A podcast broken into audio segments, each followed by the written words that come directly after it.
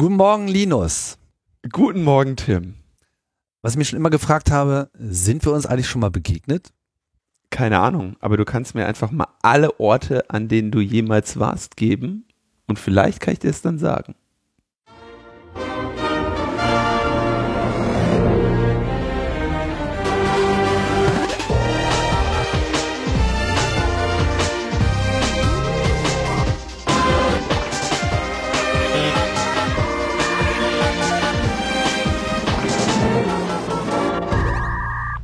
Logbuch Netzpolitik Nummer 338, äh, Corona beschleunigt, in schneller Abfolge knallen wir hier die Dinger raus, weil ihr habt ja nichts anderes und nichts Besseres vor allem zu tun, als Podcast zu hören. Und wenn man schon Podcast hört, dann natürlich Logbuch Netzpolitik, oder? Natürlich, was willst du sonst hören? Ja, also mir wird ja noch ein paar Sachen einfallen, aber damit fange ich jetzt nicht an. Der einzige äh, Podcast mit dem gebrochenen C. Übrigens haben sich mehrere Leute bei mir äh, gemeldet, das fand ich ganz lieb, die mir gute Besserung meinem C gewünscht haben. Aha. Und ähm, ich will mal so sagen, diese gute Besserungswünsche haben enorm geholfen. Denn Er ist wieder dran. ganz zweifelsfrei war der C ja bei der letzten Sendung noch gebrochen. Ja. Und inzwischen ist der so gut abgeheilt, dass er nicht mehr gebrochen ist vielleicht. Oh. Ein Wunder. Aber der war Das- auf jeden Fall hat Linus, so das, ist, das ist das, worauf diese Zeiten warten. Auf ein Wunder. Ja, du, das ist äh, digitalisierte Fernheilung. Oh, ne? das ist, wow, ähm, wow, wow. Du meinst, wir können jetzt vielleicht auch die Ausbreitung des Virus stoppen? du, Tim, wenn hier Lahme zum Gehen gebracht werden, ne, dann ist alles möglich. Ist alles möglich. okay. Ja, dass äh, alles möglich ist, ähm, das dachte ja auch die Bundesregierung. Und deswegen wollen wir heute mal ein wenig über aktuelle äh, Themen reden, die, die dich ja schon wieder in die Tagesschau gebracht haben. Äh, Tagesschau, nicht Tagesthemen. Ich war äh, auch sauer, ja, Mhm. weil äh, das Tagesthemen ist natürlich ein viel kleineres Publikum. Das sind ja irgendwie, keine Ahnung, der Tagesschau sind, glaube ich, 15 Millionen Tagesthemen, vielleicht fünf oder sechs, ne, da kann ich besser einen Podcast machen. ähm, deswegen machen wir ja jetzt auch einen. Ja, okay, verstehe. Ja, ne. Aber du musstest dann schon nochmal richtig vor Ort antanzen und so. Ähm, ich habe Wo war das? Pressekonferenz? das war, Bundespressekonferenz? das ist das, äh, das ist das ARD Hauptstadtstudio. Ah, Ähm, da war das. die, dieser Eingangsbereich, kommst du rein, dann steht da immer noch übrigens sehr schön die Maus und der Elefant. Mhm. Deswegen gehe ich da sehr gerne hin. Und ähm, jetzt neuerdings mit so einem mit so einem äh, Spender Sterilium kannst du ja nochmal die Hände desinfizieren. Ich meine, wann hast du aktuell mal die Gelegenheit? Ne? da fährt man ja auch gerne mal hin. Ja. um sie mal richtig zu desinfizieren. und trägt die Maus auch Mundschutz. Die Maus hat keinen Mundschutz. Die Sau, ey. Das ist doch Ja, wirklich. Das, äh, wo, wo, wo bleiben die guten Beispiele? Ja, ja, das stimmt. Der Elefant mit seinem Rüssel tröttet auch überall rum, ne? Ich weiß auch nicht, was das für, für, für Sprühfontänen jedes oh, Mal oh, sind. Ey. oh, oh, oh, stimmt, stimmt, stimmt. ich war heute das erste Mal mit Maske im Supermarkt und hab's voll genossen. Ich habe mir jetzt selber Masken gemacht. Bin jetzt ins Nähbusiness eingestiegen. Ich muss tatsächlich, wir wollten heute eigentlich nur ein Thema haben, ne? Aber das Thema Maske müssen wir eigentlich auch einfach mal kurz hier aufnehmen. Ja, Und zwar, ähm, vorsichtiger, vorsichtiger Disclaimer, ihr hört jemanden reden, der keine Ahnung hat, ja? Von was Aber jetzt? von Masken. Aha. das bin ich aber gespannt. und Viren und so weiter. Ne? Aber wenn ich mir diese Ausbreitungskurven anschaue, dann gibt es drei Länder, in denen diese Ausbreitungskurve erstaunlich wenig ansteigt. Und eines dieser Länder ist Japan, das andere ist, glaube ich, Südkorea und das dritte ist, glaube ich, Singapur. Und ähm, in diesen Ländern ist es üblich, bei dem kleinsten Husten, was irgendwo jemand geäußert hat, sich eine Mundschutzmaske aufzuziehen. Und ich verrate ja normalerweise nicht, wo ich meine Zeit verbringe, aber in Japan habe ich sie schon mal verbracht. Und wenn in Japan irgendwie es heißt, es gibt ein Coronavirus, dann haben rucki zucki 90 Prozent der Leute so eine Mundschutzmaske vorm Gesicht. Und diese, ähm, diese Rede, die überall wiederholt wurde in den letzten Monaten, dass eine Maske nichts bringen würde für Leute, um sich selber zu schützen, sondern allenfalls in dem Fall, dass ähm, bereits infizierte Personen eine solche Maske tragen, die ist doch irgendwie mal wieder klassisch nur aus einer Perspektive gedacht. Weil wenn man, wie in Japan zum Beispiel oder in vielen anderen asiatischen Ländern, eine Situation hat, in der in zum Beispiel im öffentlichen Personennahverkehr 90 Prozent der Menschen so eine Maske tragen, dann habe ich ja jetzt als potenziell nicht infizierte Person nicht nur meine Maske, die mich schützt, sondern eben auch die der vielen anderen Personen, die eine tragen. Das heißt also, eine Person mit Maske hustet, der erste Teil der Tropfen bleibt in, oder die, sagen wir, die groben Stückchen bleiben in ihrer Maske hängen. Und der Rest hat noch eine gute Chance, in meiner Maske hängen zu bleiben. Und ich bin sehr erstaunt, wie lange sich in Deutschland ähm, in all, auf allen Kanälen, inklusive übrigens auch hier des, ähm, des Unantastbaren, ja, äh, ähm, Christian Drosten, dem ich jedes, jedes Mal, also selten habe ich einem Podcast so entgegengefiebert, dass ich wirklich schon so auf die Uhr gucke um fünf nach zwölf und denke so jetzt, langsam wird's mal Zeit. Also großartig, nach wie vor. Entgegengefiebert ist ein schönes Wort in dem Zusammenhang. Mhm. ja. Und ähm, also absolut, ich meine, der ja jetzt auch klar zum Tragen von Masken rät, der aber immer noch sehr zögerlich dabei ist und eben sagt so, ja, das ist eine nette Geste, ne, freundliche Geste der, ähm, der, ne, so you show I care und sowas. Ähm, das denke ich, ähm, dass sich das noch rausstellen wird, dass hier die Wirkung von Masken im Zweifelsfall sehr ähm, unterschätzt ist. Na gut, man muss jetzt erstmal dazu mal zwei, zwei Sachen. Also erstmal diese schöne Kurve, die da rumgeht mit hier, die Maskenländer sind alle unten und so weiter. Der Grund dafür, dass die so weit unten sind, sind nicht die Masken, sondern der Grund sind die ganzen anderen Maßnahmen, die die sofort ergriffen haben. Leute sofort auf Fieber testen am Eingang, gleich Quarantäne, sofort nachgehen. Die hatten auch alle schon äh, Teams aufgesetzt, um halt diese ganzen äh, Kontakte so, sofort nachzurecherchieren etc. Also die Liste ist sehr lang mhm. und äh, diese Grafik so äh, mit so einer einfachen Korrelation äh, zu interpretieren, äh, ist, äh, glaube ich, an der Stelle nicht, nicht hilfreich. Ja. Mhm. Das andere Ding ist natürlich, ähm, stimmt, was du sagst, ja, nur der, der Glaube, die Maske ähm, würde äh, viel helfen beim nicht infiziert werden, ist halt schwierig, ja. Aber du hast natürlich recht und das äh, sehe ich auch ganz genauso es ist halt äh, einerseits ähm, hilft man sozusagen dabei, wenn man selber nicht, äh, wenn, wenn man selber ähm, infiziert ist, was man ja nicht weiß. Exakt. Weil man ja die Symptome erst später äh, bekommt. Ja, dass, dass man die Wahrscheinlichkeit senkt, andere Leute oder eben auch Gegenstände etc. Äh, in irgendeiner Form mit seinem Virus zu benetzen. Ein ganz anderer interessanter Effekt allerdings äh, ist der, da wir ja in Deutschland immer noch so dieses Problem haben, dass es eben nicht so sehr als, als Freundlichkeit gesehen wird, wenn Leute das tragen, sondern dann man sozusagen sofort so ein Ausgrenzungsphänomen hat mit, oh, da ist wohl jemand krank.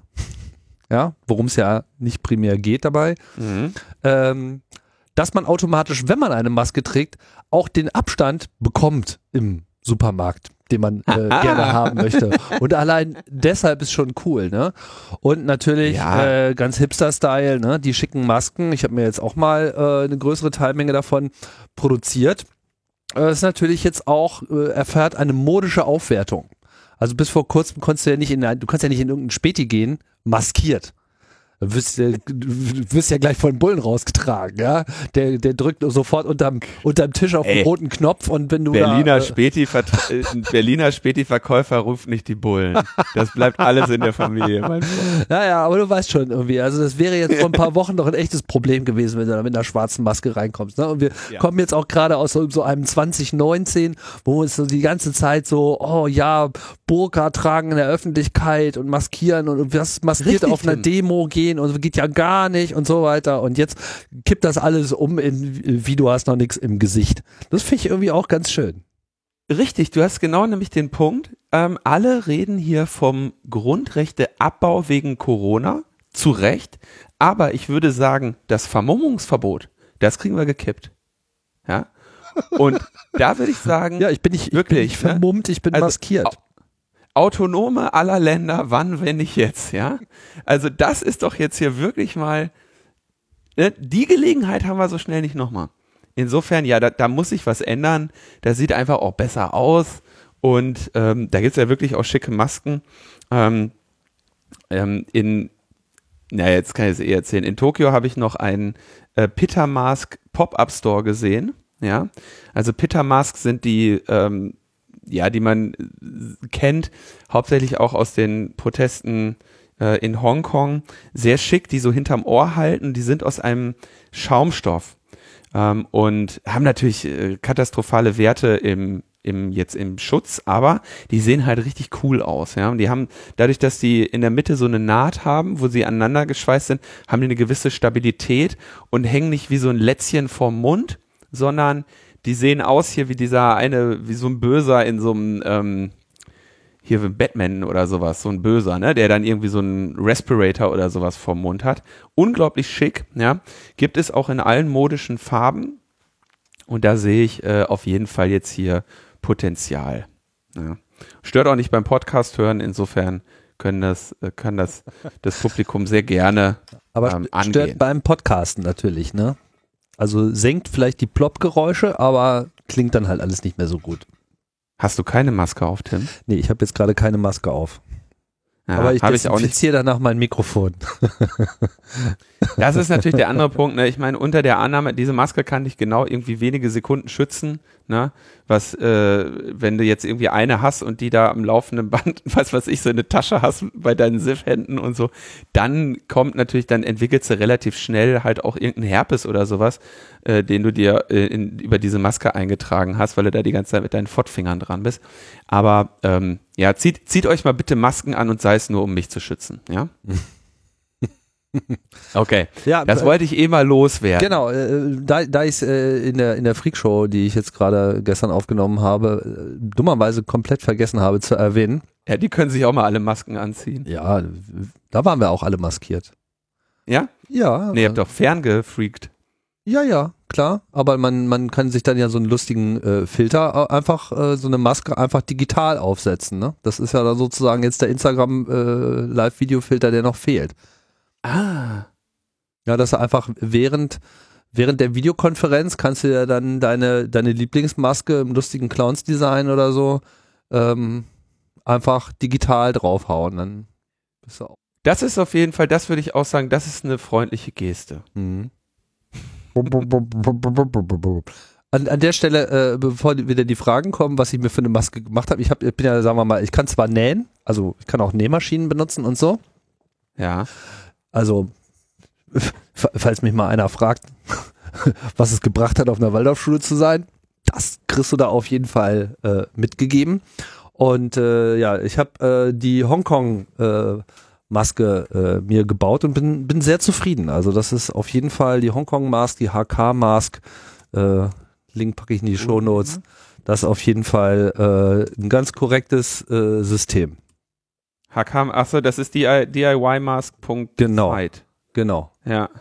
Die Webseite zwar ist ein bisschen unerträglich, weil die die ganze Zeit hin und her hu- huppelt, aber man äh, lädt sich einfach am besten das äh, PDF runter und dann Ah. sucht man sich äh, noch einen schönen alten Schlafanzug aus mit einem hübschen Muster, Bärchen oder so und dann und noch irgendwie möglichst einen schönen weißen Leinenstoff für innen und so und dann kann man sich da äh, schicken Filter reinlegen und es gibt es auch gleich in allen Größen für Kids und für Große und dann ist man so richtig komplett eingecovert. Und zweiter Aspekt, den man auch nicht ähm, vergessen sollte dabei, wenn du selber die Maske trägst, trägt es erheblich dazu bei, dass du dir nicht die ganze Zeit im Gesicht rumfingerst. Und das ist dann auch nochmal so ein ganz indirekter Schutz. Ja, Tim, das wollte ich dir eh sagen, dass du dir das mal abgewöhnen musst. Ja, alles zu seiner Zeit. Die Zeit ist jetzt gekommen.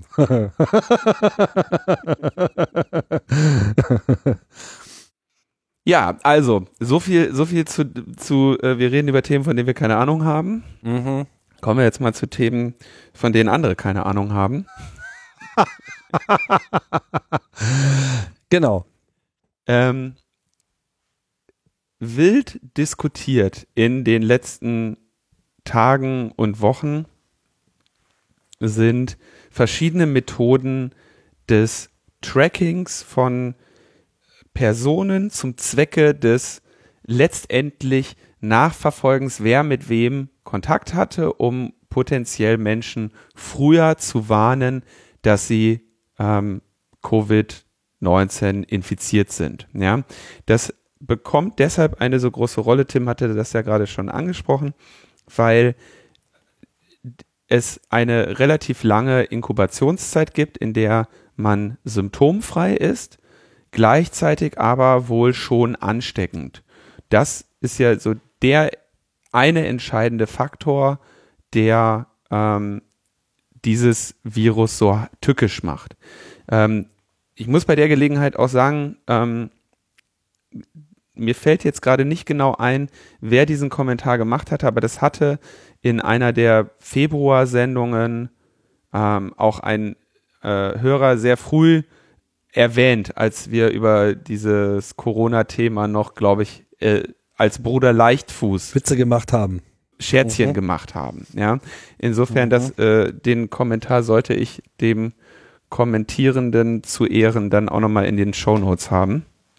Ich schreibe mir das mal noch kurz auf. Mhm. So, und ähm, um diesen Aspekt ähm, zu würdigen, ähm, ist, ist es natürlich wünschenswert, so früh wie möglich potenziell Infizierte ähm, informieren zu können, dass sie sich bitte ähm, in, heim ins Bett begeben, ja, und aufhören, anderen ins Gesicht zu spucken. Ähm, natürlich auch in Ermangelung einer ähm, einfachen Schnelltestmöglichkeit, die wir alle morgens, mittags, abends zu Hause machen würden oder so etwas. So, so hat sich jetzt also der, wie ich denke, ähm, zunächst einmal legitime Anspruch entwickelt, doch mal zu überlegen, wie es denn möglich wäre, ähm, zu tracken, wer mit wer wann oder mit wem eine Person Kontakt hatte. Und ich denke so, man, es leuchtet jetzt erstmal ein, dass das potenziell einen sehr guten Effekt haben könnte, weil man eben potenziell infizierte Menschen früher irgendwie ruhig stellen könnte. Und die ersten Ideen, die es dazu gab, waren ähm, letztendlich so von Jens Spahn angeregt, ähm, so eine vollumfassende Änderung des Infektionsschutzgesetzes, so ich will bitte äh, vollumfängliches Location Tracking haben, damit ich im Zweifelsfall die gesamte Bevölkerung ähm, so tracke und wenn dann, wenn ich sehe, eine Person ist infiziert, dann gehe ich quasi deren Weg zurück, ja, und weiß, und alle, die jemals irgendwo zur gleichen Zeit am gleichen Ort waren, werden dann informiert, ja. So die sehr naive Vorstellung hier. Mm. Und ruckzuck hatten wir jetzt eine sehr stark eskalierende Debatte um Tracking, die zum Glück auch darin mündete, dass Jens Spahn diesen diese Idee erstmal zurückgezogen hat. Ja, also nach Stand jetzt ist das nicht mehr Teil seiner Idee für die Ausweitung, aber er hat die, wie gesagt, auch nur zurückgestellt. Und ich würde jetzt gerne mal kurz erläutern oder ein bisschen dabei helfen, diese Debatte mal zu versachlichen und zielgerichtet zu führen. Denn das Einzige, was uns ja wirklich interessiert, ist, ob in einem fraglichen Zeitraum, der maximal äh, t minus 14 Tage ist, ne? Weil ich glaube, üblicher, der durchschnittliche wartest du ja eine Woche, bis du Symptome hast. Also gehen wir mal ein bisschen Margin of Error obendrauf. Bist du bei maximal 14 Tage, die du rückblickend gucken musst, wann, seit wann du dich potenziell infiziert hast oder ansteckend warst, welche Kontakte du in diesem Zeitraum hattest. Mhm. Und ähm, du brauchst aber auch nicht, es ist dafür relativ unerheblich, wo du diese Kontakte hattest und wann. Es ist erstmal nur erheblich, dass du diese Kontakte überhaupt hattest. Und jetzt werden hier Begriffe wie Standortdaten, Bewegungsdaten und Kontaktdaten sehr wild gemischt. Also würde ich mal aufdröseln, was jeweils gemeint ist. Also Standortdaten bestehen im Prinzip aus drei Aspekten. Nämlich erstens Person X war zum Zeitpunkt T an Standort A. Ja? Und am Person X war am Zeitpunkt T plus 1 am Ort B. Ja? Und das wäre jetzt einfach eine Reihe untereinander, also letztendlich ein GPS-Log ähm, dieser Person. Und dieses GPS-Log hätte jetzt eine Sampling-Rate, wo man also sagt, okay, so oft wird das abgegriffen. Was weiß ich, alle ähm, fünf Sekunden, alle zehn Sekunden, alle halbe Stunde. Ja. Worauf du dich ja jetzt beziehst, ist ja im Prinzip Standortdaten über, also die sozusagen rausfallen. Meinst du, sprichst du jetzt von generell oder von Netzseite oder von Geräteseite? Also das, was ein Netz sieht oder generell, wie meinst du es? Erstmal unerheblich, weil in den Daten steht ja erstmal nur ein Ort und ein Zeitpunkt und eine Person. Jetzt stellt sich aber natürlich die Frage, wie genau sind diese Daten? Mhm. Ja, Beispiel, ähm, GPS, wissen wir Auflösung, ich glaube im zivilen Bereich irgendwie so um einen Meter. Ähm, wer aber mal in einem Raum war, sieht, dass das äh, sich komplett auflöst. Ne? Also ich wohne in einem klassischen äh, Berliner Haus mit Vorderhaus, Seitenflügel und Hinterhaus. Und wenn ich jetzt hier in ähm, meiner Wohnung das einschalte, dann kreist im Prinzip der, dieser Ortungsbogen irgendwo so auf diesem Haus, ja. Ja, wobei, äh, dazu möchte ich was sagen. Also äh, erstmal, also die Ortung vom Netz her, also wenn du geortet wirst von außen, ist natürlich nochmal deutlich ungenauer. Und die Telefone selber benutzen ja nicht nur GPS, sondern eben in großen Umfang auch äh, über WLAN gebildete Daten. Das heißt aber trotzdem nicht, genau. dass das genau ist, sondern man hüpft halt auch mal gerne auf die andere Straßenseite rüber etc. und man ist auch mal eine Nebenstraße weiter. Also genau ist das äh, auf gar keinen Fall. Ähm, richtig, und das ist jetzt immer noch nur ähm, GPS. Und du hast einen wichtigen Aspekt angesprochen. Die Ortung an unserem Mobiltelefon funktioniert tatsächlich genauer dadurch, und insbesondere in Städten genauer dadurch, dass es hier so viele WLANs gibt. Denn es wurde einfach einmal sehr genau vermessen und dieses Konzept wird laufend äh, einfach aktualisiert. Wenn wir mal ein gesichertes GPS-Signal haben, welche WLANs empfangen wir denn dort mit welcher Stärke? Und da es hier jetzt in, keine Ahnung, bei mir im Haus wahrscheinlich irgendwie 40 WLANs gibt, die ich empfange, die ich alle mit einer unterschiedlichen Stärke empfange, die für diesen Ort charakteristisch ist, ähm, lässt sich diese Signalgenauigkeit durch WLAN ähm, noch aufwerten. Ja? Aber es ist, wird nicht genauer als einen Meter, im Zweifelsfall noch viel ungenauer, was aber als Kontakt jetzt hier in diesem Rahmen definiert ist, ist ja, zwei Personen sind sich ein, anderthalb Meter oder näher, also auf anderthalb Meter nah, und zwar für einen längeren Zeitraum von, ich glaube, das war jetzt hier 15 Minuten ist jetzt die Definition, ja. Mhm. Das Interessante ist, wenn unsere Messungenauigkeit schon ein Meter ist, dann heißt das, zwei Personen können am gleichen Ort sein, ja, die können sagen wir mal, sich sehr nah sein, wie man nur wenigen Leuten nah ist und trotzdem ein GPS-Signal von insgesamt zwei Meter Entfernung haben, weil die Abweichung, die durchschnittliche Abweichung eben bis zu einem Meter sein kann.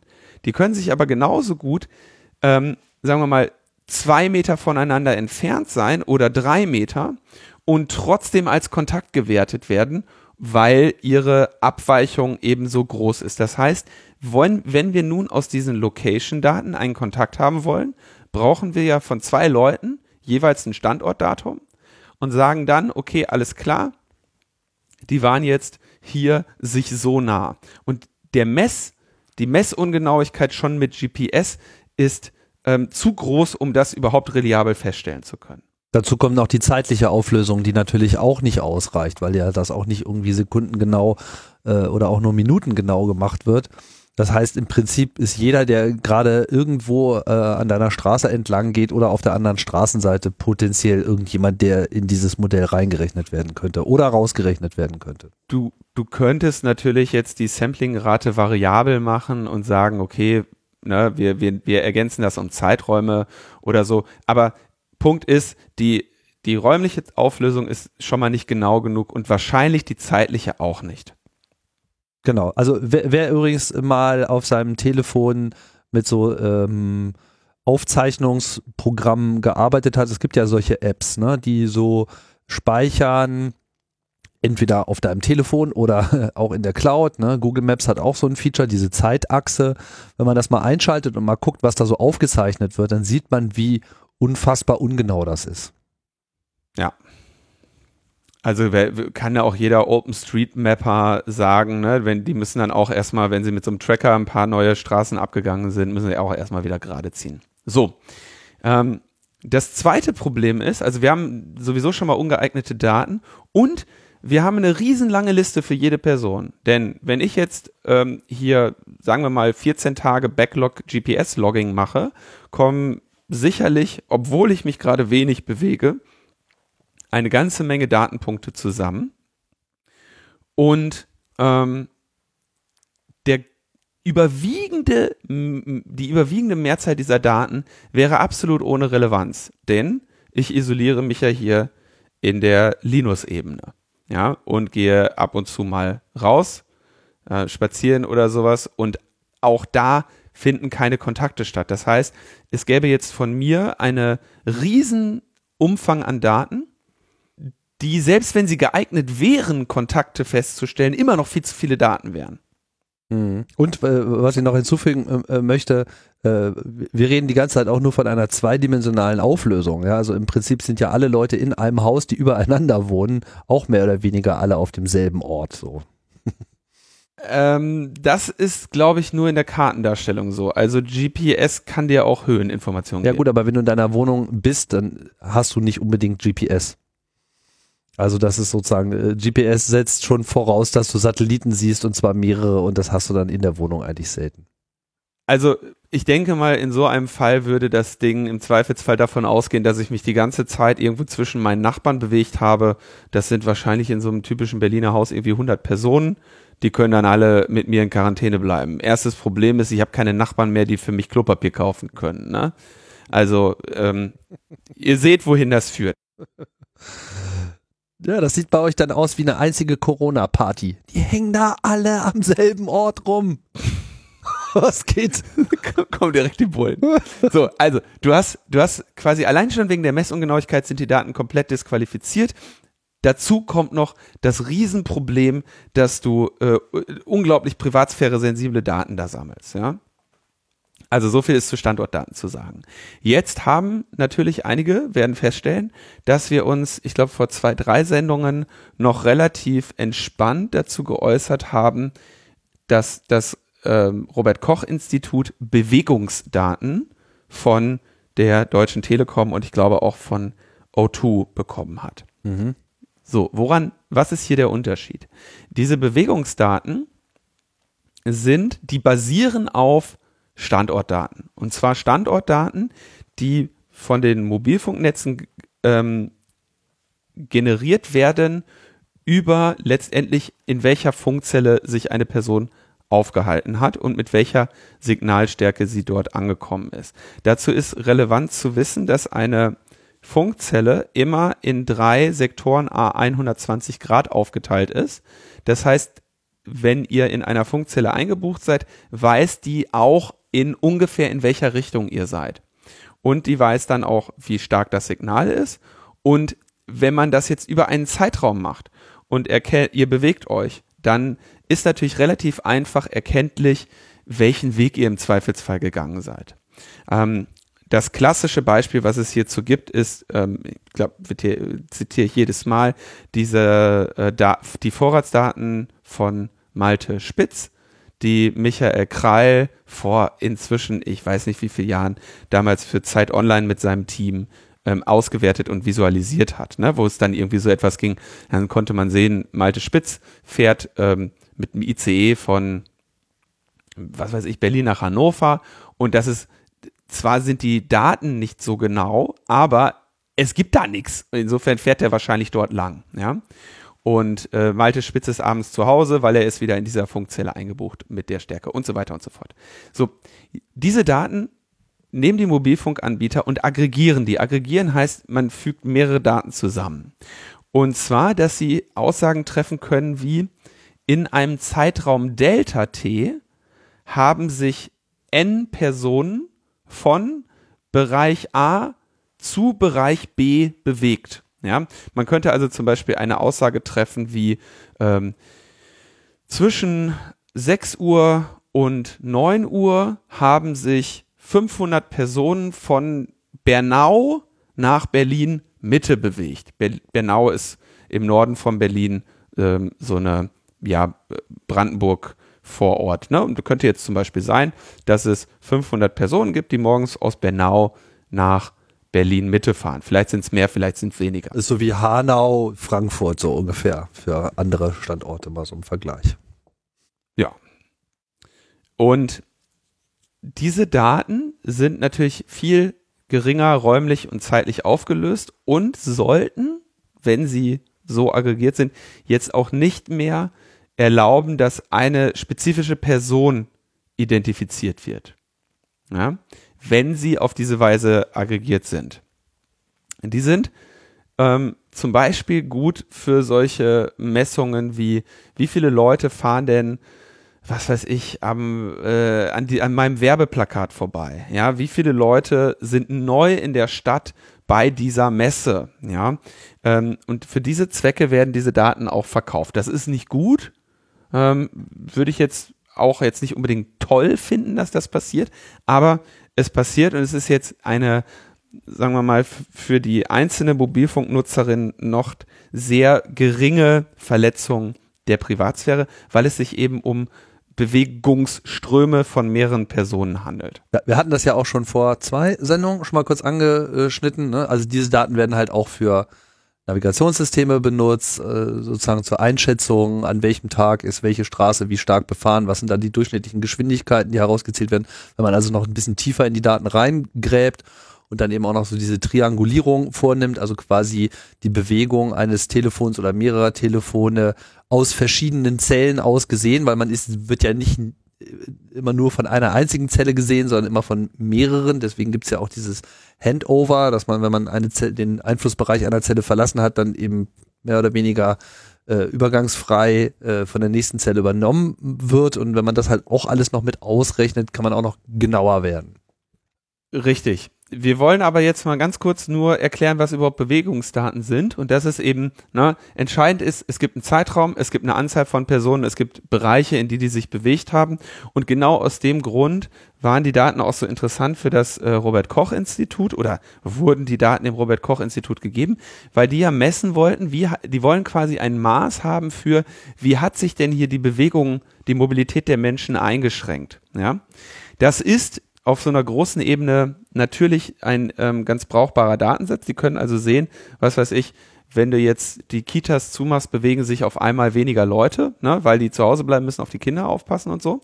Ähm, das ist aber trotzdem natürlich ein sehr großer, ein sehr abstrakter Näherungswert für die Kontakte einzelner Personen. Wir dürfen ja nicht vergessen, in Wirklichkeit geht es um die Kontakte einzelner Personen, wie viele das sind, a, aber in Wirklichkeit was wir eingangs gesagt haben, wollen wir von einer infizierten Person die Kontakte im Zeitraum zurückverfolgen, in dem diese Person infektiös war. Genau, also die Daten sind an sich wertvoll, aber eben für was ganz anderes. Man kann damit einschätzen, haben die Maßnahmen, die jetzt auf die Bevölkerung losgelassen wurden, mit entsprechenden Kontaktsperren und bleibt zu Hause, Quarantäne etc., insgesamt eine Änderung des Gesamtverhaltens gebracht und wenn ja, wie viel? Dafür sind sie gut, aber eben nicht, um einzelne Personen in irgendeiner Form mit anderen in Verbindung zu bringen. Richtig. Und da kommt jetzt der äh, dritte, äh, die dritte Art Datum ins Spiel. Das sind jetzt eben die Kontaktdaten. Das, was wir eigentlich haben wollen. Und die werden jetzt definiert als Person A und Person B hatten zum Zeitpunkt T für einen Zeitraum länger als Delta T Kontakt. Und man könnte jetzt sogar diesen Zeitpunkt T sogar auch noch wegnehmen. Ja, weil das Einzige, was wirklich interessiert, im Infektionszeitraum hatten diese beiden Personen für einen ausreichend langen Zeitraum Kontakt. Kontakt definiert als sind sich ausreichend nahe gekommen und äh, ja, das ist das ist ja sind sich ausreichend nahe gekommen und dann wird eben auf die Zeit geschaut. Und das ist der einzig, der wirklich relevante Messwert. Also weder bei Standortdaten noch bei Bewegungsdaten haben wir das, haben wir das da drin, sondern versuchen uns das irgendwie sehr anstrengend aus ähm, ungeeigneten Daten irgendwie herauszukratzen. Gleichzeitig ist eben, an welchem Ort das, dieser Kontakt stattgefunden hat und wo die beiden Personen davor und danach waren, ist absolut uninteressant. Wie gesagt, es ist sogar uninteressant, wann das war. Warum sollte das also erfasst werden? Und hier gibt es jetzt ähm, eine Reihe an ähm, sehr interessanten Konzepten, die es ermöglichen, einfach mal nur die Kontakte zu erfassen. Ähm, bevor ich auf das, was ich für am klügsten halte, eingehe, würde ich noch kurz sagen, dass ähm, also eines der Konzepte, die ich gesehen habe, ist, dass Personen, die sich kontaktieren, mal am Anfang irgendwie gegenseitig so einen QR-Code scannen, ja, und dann speichert die App, ah jo, hier, ne, also Linus und Tim treffen sich, dürfen wir ja gar nicht, aber würden wir jetzt machen, ne, also in einer Corona-freien Welt und dann zeigen wir uns gegenseitig einen QR-Code auf unserem Handy und speichern quasi, diese App hilft uns, uns zu merken, dass wir uns getroffen haben. Hm? Hat natürlich die ganzen offensichtlichen Fehler, das machst du einen Tag, dann hast du keinen Bock mehr und so weiter und so fort. Aber nehmen wir das mal ganz kurz als Beispiel, bevor ich auf die, ähm, auf den, ähm, auf die Bluetooth-Lösung eingehe, die ich für sehr viel klüger halte. Wir haben nämlich jetzt noch ein weiteres Problem, nämlich die Speicherung dieser Daten. Ja, die Konzepte, die man jetzt so von den Überwachungsfreunden und Freundinnen hört, sehen im Prinzip vor, dass zentral Standortdaten gespeichert werden. Ja, Beispiel Jens Spahns Idee, ne? hier Mobilfunknetze, gibt mir einfach einmal alles, ja. Ähm, wir haben da also diese ganze Menge irrelevanter Daten, wo die Person überhaupt gar keinen Kontakt hat ähm, und wir haben äh, DSGVO-Probleme und natürlich dann auch noch für Gesundheitsdaten, wenn sich jetzt eine Person als infiziert herausstellt, noch, noch weitere Probleme. Also, was wir brauchen, um äh, so etwas sinnvoll zu machen, ist, dass die Daten dezentral vorgehalten werden, damit es keine zentrale Überwachung gibt und anonym. Und zwar auf eine Weise anonym, dass auch, dass du aus, auch nicht nachher de-anonymisieren kannst. Ne?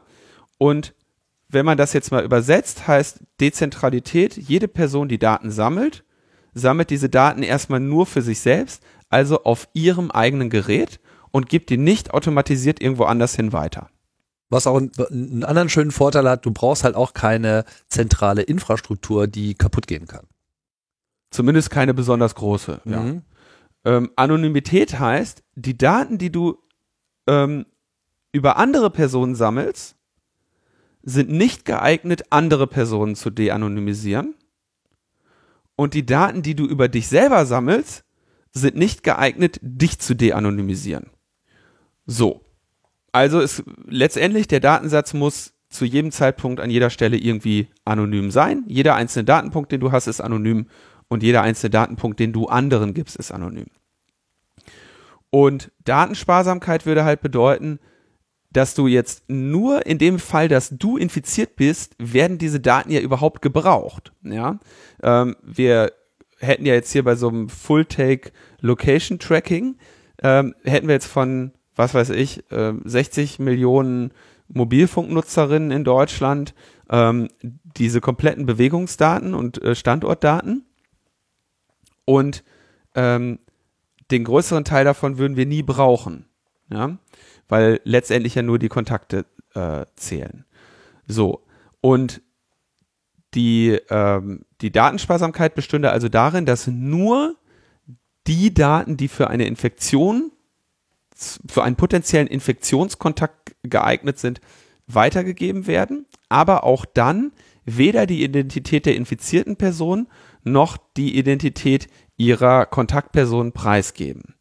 Klingt natürlich jetzt erstmal so ungefähr vollständig unmöglich, aber es gibt eine wie ich finde, äußerst elegante Lösung, die viele verschiedene ähm, Vorschläge für solche Apps auch ähm, implementieren und umsetzen. Ich habe das, ähm, oder ich fokussiere mich jetzt mal hier auf Konzepte, die im Rahmen des äh, Wir versus Virus Hackathon ähm, äh, ähm, äh, ja, entwickelt und vorgestellt wurden. Wir versus Virus merkt man auch, dass so, eine, so einen Titel kriegst du auch nur im Homeoffice, ne? Wo du nicht mit anderen redest und das niemals aussprechen musst. Schreibst du einfach in deinen E-Mails, ey, wir machen Wir versus Virus und alle so, boah, liest sich gut, aber aussprechen kannst du es nicht, oder? Kannst du das aussprechen, Tim? Wir, wir, wir, das ist, äh, ja. Ich muss mich immer zusammenreißen, nicht zu schreiben, wir sind Virus. naja, das ja, oder? könnte sein bald, ne, dass wir das sind. Aber okay, lassen wir das. Titel ist ja auch egal. Schönes Konzept hatten wir ja auch ähm, schon hier kurz vorgestellt. So, ich habe da jetzt ein paar, ähm, also ich bin eines der Jurymitglieder. Gibt es sehr viele Jurymitglieder, weil es ja auch unglaublich viele Einreichungen gibt. Und ähm, da habe ich einige Einreichungen gesehen, die relativ kluge Lösungen gefunden haben, das alles zu ermöglichen. Ja, also Anonymität in alle Richtungen, dezentrale Datenspeicherung und diese Datensparsamkeit. Und zwar machen die das folgendermaßen. Ähm, also wie gesagt, es gibt, ich kenne nicht die Gesamtanzahl an Apps, die das alles schon vorgeschlagen haben. Das ist jetzt kein Konzept, was äh, von mir stammt und ähm, ist auch kein Konzept, was aus diesem Wir versus Virus unbedingt jetzt stammt, sondern es ist einfach die in meinen Augen auch einzige sich anbietende Lösung des Problems. Insofern glaube ich, das ist einfach so offensichtlich und so sinnvoll, dass wahrscheinlich gar keine jetzt sich gar nicht nachvollziehen lässt, wer sich das als erstes ausgedacht hat. Ansonsten, wenn das jemand weiß, freue ich mich über Hinweis in den Show Notes. Kann ich dir auf jeden Fall gleich noch äh, sagen, wer sich das schon mal ausgedacht hat. Aber erzähl erstmal. Äh, ich kann dir auch sagen, dass es sehr viele gibt, die sich das schon mal ausgedacht haben. Aber okay, also, pass auf. Geht, funktioniert folgendermaßen. Das Handy, also es ist, wir haben eine Smartphone-basierte Lösung. Dieses Handy sendet in regelmäßigen Abstand, Abständen Stopp, Moment. einen. Machen wir es gleich mal so, wie es letztlich laufen würde, ja? Also, man geht in den App Store seiner Wahl, seiner Plattform und lädt sich. Darfst ja gar nicht reingehen. Man lädt sich mit Maske. App her oder, oder Virus. Man lädt sich sozusagen die App runter und äh, startet die und die sagt, hallo, ich möchte gerne auf dein Bluetooth zugreifen. Darf ich? Ja, darfst du. So. Ja. Und ich würde auch gerne noch den Standort äh, wissen. Nee. Nee. Müsste sie nicht unbedingt. Stimmt richtig. Sie muss eigentlich nur auf Bluetooth zugreifen. Du hast recht. Das ist schon, aber das ist schon mal ein interessanter Punkt. Das wäre nicht erforderlich. Richtig. Die ähm, wäre aber hilfreich vielleicht. Nee, brauchst du nicht. Ähm, denn diese App macht jetzt folgendes. Sie nutzt eine Technologie, die nennt sich Bluetooth Low Energy Beacon. Ähm, das Low Energy gehört hier nicht zu dem Beacon, sondern zu dem Bluetooth. Das ist einfach der neuere Bluetooth-Standard. Ich glaube, das ist der vierte Bluetooth-Standard. Mhm. Genau, der wurde halt einfach äh, Bluetooth Low Energy genannt oder BLE, ja. BLE Beacon. Und da gab, gibt es jetzt diese Idee, Bluetooth ist ja eigentlich ähm, ursprünglich als eine Technologie primär angewendet worden, wo sich ein Gerät, wo sich zwei Geräte oder mehr Geräte oder ein Gerät mit mehreren paart. Das heißt, äh, was weiß ich, ne, man, meine Kopfhörer sind über Bluetooth mit meinem ähm, Mobiltelefon gepaart. Der Standard wurde aber eben ergänzt um auch sogenannte äh, Broadcast-Nachrichten. Also Nachrichten, die du jetzt nicht mehr nur an Geräte sendest, mit denen du eine Paarung, ein Pairing hast, sondern ähm, die du quasi in die Welt da draußen rufst. Und das macht dein Handy jetzt. Das sendet also in regelmäßigen zeitlichen Abständen einfach einen Code da draußen in die Welt und kümmert sich auch nicht darum, ob den jemand empfängt oder nicht. Völlig egal.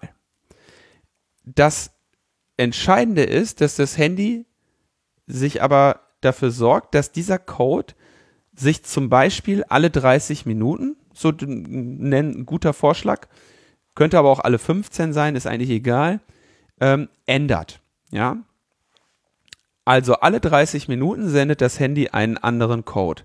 30 Minuten bietet sich auch deshalb an, weil wir ja am Ende auf einen Zeitraum von ungefähr 15 Minuten mindestens kommen wollen, um sicherzustellen, dass wir einen ausreichend langen Kontakt hatten. Dazu komme ich aber später. Aber die App merkt sich auch diesen Code, den sie gesendet hat. Ja.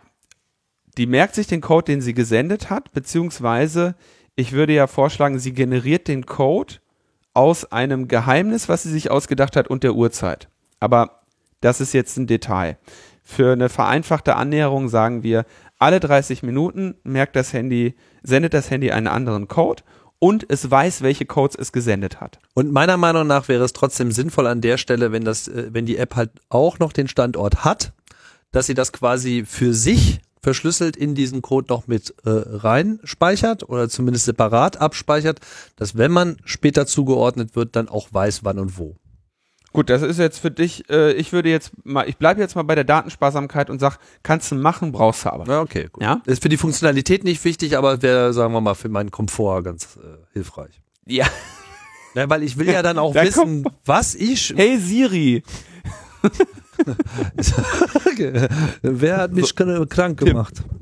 Lass uns mal bitte kurz dabei bleiben, ja. dass man diese Standortdaten nicht braucht. Ja. Für deinen Komfort nee. kann das Ding von mir aus auch noch Musik spielen. Du hast ja? recht. Ich merke mir, das, ich merk mir das alles, äh, komm da gleich nochmal drauf.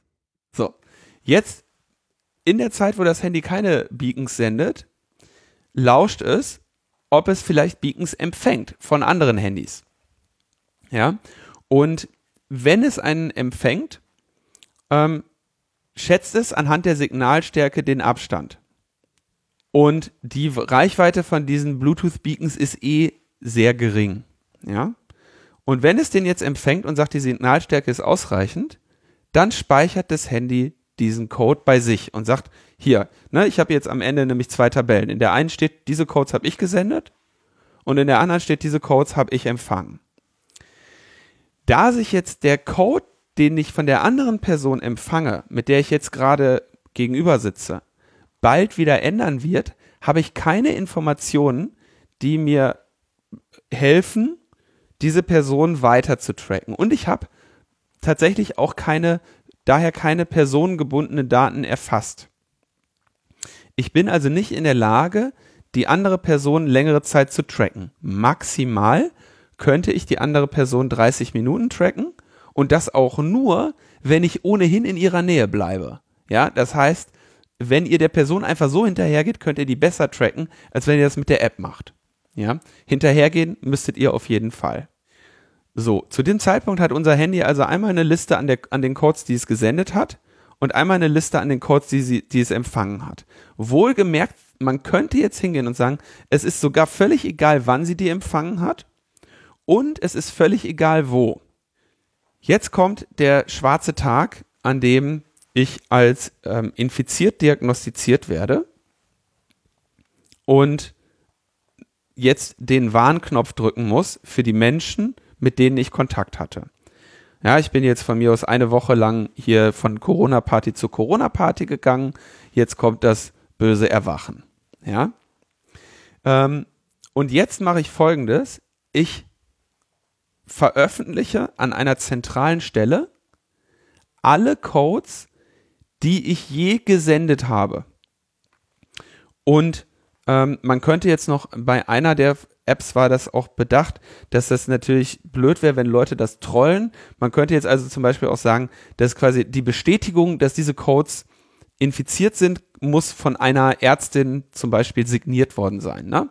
Das wäre jetzt nochmal so ein extra, um dieses System jetzt auch gegen Trolling resistent zu machen. Aber mhm. ähm, entscheidend ist, jetzt werden alle Codes, die ich gesendet habe, für die Welt veröffentlicht. Ja? Und alle Leute, die diese App haben, laden sich regelmäßig die neuen Codes runter, die als infiziert markiert wurden. In den letzten 14 Tagen.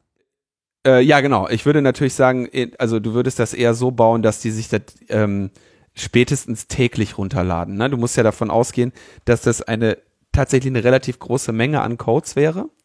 Ähm, also du hast hier ein kleines Problem mit der Menge der Daten, weil ähm, dadurch, dass du ähm, alle 30 Sekunden einen neuen Code generierst, generierst du ja 120 pro Stunde. Also ähm, irgendwas um die 2.000, 3.000 Codes pro Tag. Pro Person. Habe ich das jetzt richtig gerechnet? Naja, es hängt äh, natürlich davon ab, was du jetzt für ein, für ein äh, Zeitintervall machst. Du kannst das natürlich beliebig skalieren. Ja, ich habe ja gesagt 30 Sekunden. Achso, 30 Minuten, sorry. Minuten ja hast du gesagt, das sind nicht 20, so viele. Halt, ja.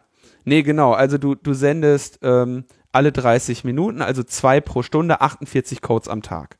So. Das ist nicht viel. Ähm, ist nicht viel, aber ne, wir sehen exponentielles Wachstum bei den Infektionen es wären auf jeden Fall jeden Tag ne, ein paar neue Codes, die dazu kämen. Ja, aber ist auch in Ordnung. Jetzt, ähm, du sendest also alle Codes, die du je gesendet hast, in dem Zeitraum, seitdem du die App installiert hast, oder maximal 14 Tage oder seitdem dem frühesten Zeitpunkt, an dem du infiziert worden könnt, sein könntest, veröffentlichst du jetzt.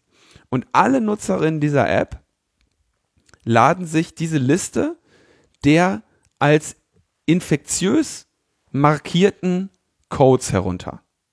Ja, es gibt also einen zentralen Server, der hat nur diese Codes. Der weiß aber nicht, von wem sind die.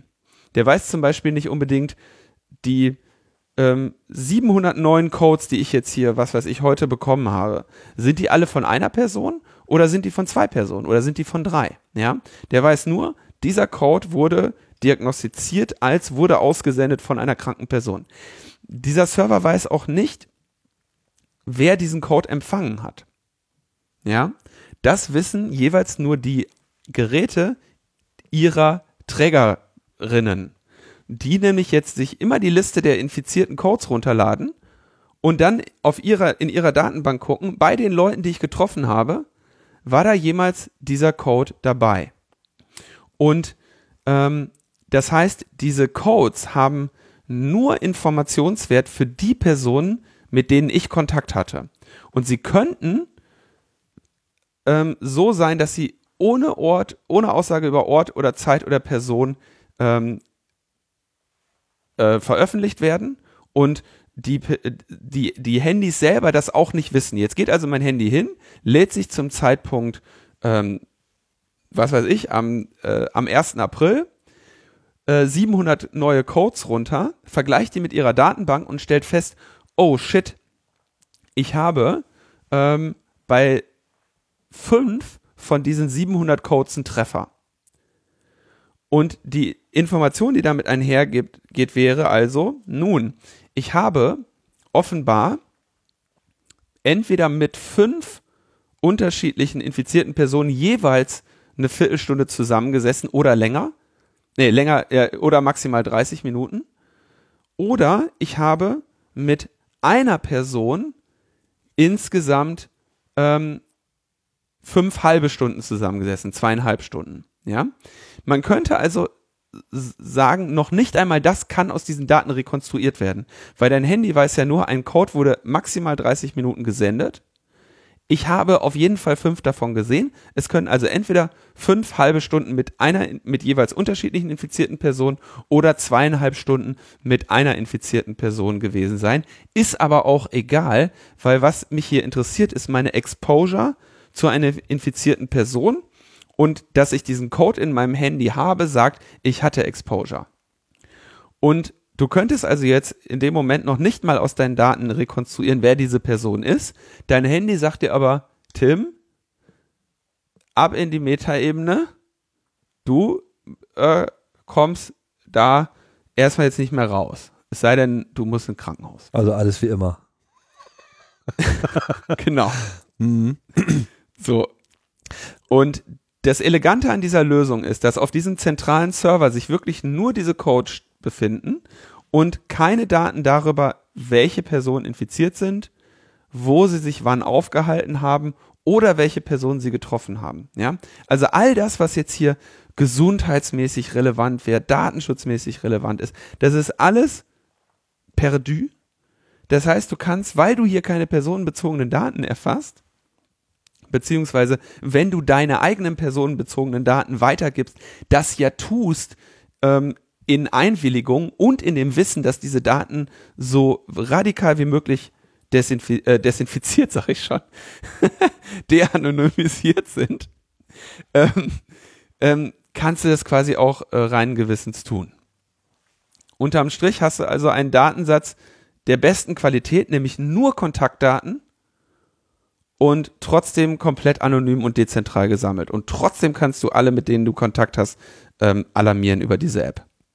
Für äh, die Leute, denen das jetzt vielleicht ein bisschen zu viel Server, Datenprotokoll, anonymisiert, ID, Krypto und Geheim und so weiter war, lass mich mal versuchen, ein ganz einfaches Gleichnis äh, zu machen. Du wirst mir sicherlich gleich ein paar äh, Flaws äh, in der Darstellung nachweisen können, aber äh, einfach um es mal ganz einfach zu machen.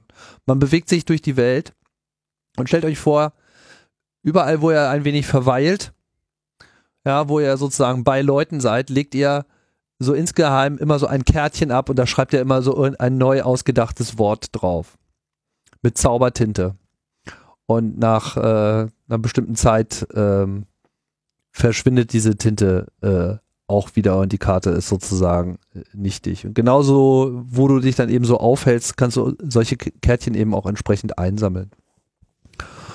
Und wenn dann halt später sich rausstellt, dass irgendjemand, der diese Kärtchen verteilt hat, irgendwie befallen ist von diesem Virus, dann werden halt alle diese Kärtchen, die er, alle diese Worte, die er auf diese Kärtchen draufgeschrieben hat, in den letzten zwei Wochen werden dann irgendwie in der Zeitung veröffentlicht und da kann man das dann nachschlagen und sieht man, was, das Kärtchen, das habe ich doch gesehen. So, und dann weiß man, man war halt in der Nähe dieser Person. Das ist eine sehr einfache Darstellung, aber es macht im Prinzip die Denkweise dieses Prinzips erstmal klar. Dein Telefon signalisiert die ganze Zeit so, hier war jemand, dann und dann, so, und wer das in dem Moment gehört hat, merkt sich das. Und wenn dann halt zwei Wochen später oder maximal zwei Wochen später klar wird, ist es wichtig, sich genau an diesen Moment nochmal zu erinnern. Dann kriegt man das über das Internet einfach in die App reingesteckt und die äh, fängt an rot zu leuchten und damit geht man dann zum Test und sagt, hier, App hat gesagt, ich soll mich mal testen lassen, test mich mal. Und schon hast du das Stäbchen im Hals. Aber so kann man dann eben doch ganz gut nachvollziehen, was passiert ist. Und äh, man hat jetzt nicht unmittelbaren Schaden davon, wenn man es nicht benutzt, aber man hat halt unter Umständen etwas davon, wenn man es benutzt. Aber man hat auch keinen Nachteil davon, wenn man es benutzt, zumindest keinen Nachteil in datenschutzrechtlicher Hinsicht. Und die ganze Infrastruktur dafür ist auch verhältnismäßig einfach. Man muss eigentlich nur eine App ordentlich machen und so ein ziemlich überschaubares Backend dafür bauen, für diese ganzen Datenaustausch und eben, dass es auch trollfest ist, wie du schon richtig gesagt hast. Man muss natürlich verhindern, dass jetzt einfach irgendwelche Leute sich da irgendwie durch Menschenmassen durchlaufen und dann, ja, ich bin infiziert, ich bin infiziert in die, in die Welt schreien. Das muss natürlich in irgendeiner Form sichergestellt sein, dass bevor diese Daten veröffentlicht werden, da eben auch jemand mal drauf geschaut hat und gesagt hat, okay, das ist jetzt hier aber auch wirklich ein Vorfall, der der wahr ist, so und äh, der stattgefunden hat und wir signieren das dann äh, entsprechend ab. Genau, also ich meine jetzt so ein, ein, ein, einfacher Angriff auf ein solches System wäre, ich nehme ein Handy, was nicht alle 30, äh, min 30 Minuten seinen Code ändert, sondern alle äh, drei, alle Sekunde, ja, dann kann ich also in 30 Minuten ein, eine Vielzahl an Codes aussenden Und wenn ich dann diese Vielzahl an Codes als infiziert markiere, dann sind Menschen, die nur wenige Sekunden in meiner Nähe waren, denken dann, sie wären länger in meiner Zeit, äh, in meiner Nähe gewesen. Ja, aber das sind alles, sag ich mal, Details. Wir wollen ja gerade über das äh, Datenschutz- und Privacy-Konzept hier reden. Und ähm, da denke ich, hat, hat dieses Konzept eine sehr große Eleganz dadurch, dass eben die öffentlich verfügbaren Informationen nur für diejenigen interpretierbar sind, die sie angehen. Und das ist schon eine, eine sehr äh, eine sehr elegante Lösung. Ja, sind wie gesagt relativ viele drauf gekommen. Ähm, ich habe in dem Wir versus Virus Hackathon ähm, vier gesehen, die das gemacht haben. Ich hatte dann auch schon angeregt, dass diese Gruppen sich doch vereinen sollen. Das haben sie aber, glaube ich, schon gemacht, bevor die überhaupt jemals diese Anregung gehört haben, weil sie selber verstanden haben, dass sie viermal an dem, einem sehr ähnlichen Konzept arbeiten und in der Lage sind, durch Gebündelung ihrer Kräfte das schneller zu erreichen. Und man könnte jetzt sogar noch sagen, okay, pass auf, äh, wer jetzt kein Smartphone hat, könnte noch so einen QR-Code mit sich rumschleppen und dann wird eben nicht der Inhalt des QR-Codes gespeichert, sondern auf den QR-Code nochmal eine Operation angewendet. Ja, das hätte natürlich, wäre jetzt, das wäre dann nur für die Leute, die kein Smartphone haben, aber trotzdem mitmachen wollen. Ne? Ähm, die könnten natürlich nicht informiert werden, aber ähm, also Ne, es wäre jetzt irgendwie sogar noch so ein Fallback denkbar. Ja. Ich will noch mal äh, kurz sagen, warum ich es relativ wichtig fände, dass äh, diese App tatsächlich auch den Standort ermittelt erstmal ist es ja wie mit allen Apps, denen du sozusagen Standort gibst, also solange dieser Standort nicht nach außen gelassen wird, ist es ja erstmal okay, ja. Äh, das heißt, es geht darum, das für dich selber zu speichern und in dem Moment, wo die App halt auch noch den Standort hätte, könnte sie eben mit jedem empfangenen Beacon, mit jedem empfangenen Code auch noch den Ort und die Zeit abspeichern. Hat natürlich den großen Vorteil, dass wenn du jetzt diese Informationen bekommst, Person X, die du nie kennen wirst, stand mal in deiner Nähe, dass du in dem Moment halt weißt, ah, an dem Tag, an dem Ort. Und das kann halt jetzt irgendwo auf dem Platz, auf der Straße, in der Öffentlichkeit, im Supermarkt gewesen sein. Da hilft dir das dann auch nicht groß weiter, außer dass du einschätzen kannst, wie gefährlich es wohl ist, sich an solchen Orten aufzuhalten. Aber es könnte ja auch sein, dass es eben irgendein Treffen mit Freunden gewesen ist und dass du dann in dem Moment auch alle anderen warnen kannst, die an diesem Treffen teilgenommen haben, die jetzt vielleicht nicht mit dieser App rumgelaufen sind, weil die natürlich dann auch potenziell davon äh, betroffen sind. Also insofern wäre der Nutzen schon erheblich und wenn man die App halt ordentlich programmiert und diesen Standort natürlich nicht mit hochlädt, also nicht in lesbarer Form zumindest, äh, sehe ich da halt auch kein Problem. Auch wenn es immer gut ist, natürlich maximal datensparsam zu sein, aber an der Stelle sind das meiner Meinung nach einfach Daten, die einfach dann äh, sehr sinnvoll wären. Also bei mir wäre das zum Beispiel jetzt denkbar, ne? Also gestern ähm, bin ich mit dem bin ich äh, spazieren gegangen, ja, laufe ich irgendwie einen Weg lang zu meiner körperlichen Ertüchtigung und kommt eine Joggerin entgegen, ne? Seelenruhiger Weg, 100 Meter geradeaus, 500 Meter geradeaus, weit und breit keine Sau, ja. Und die läuft und läuft und läuft und läuft und läuft mir entgegen. Ich laufe ihr entgegen.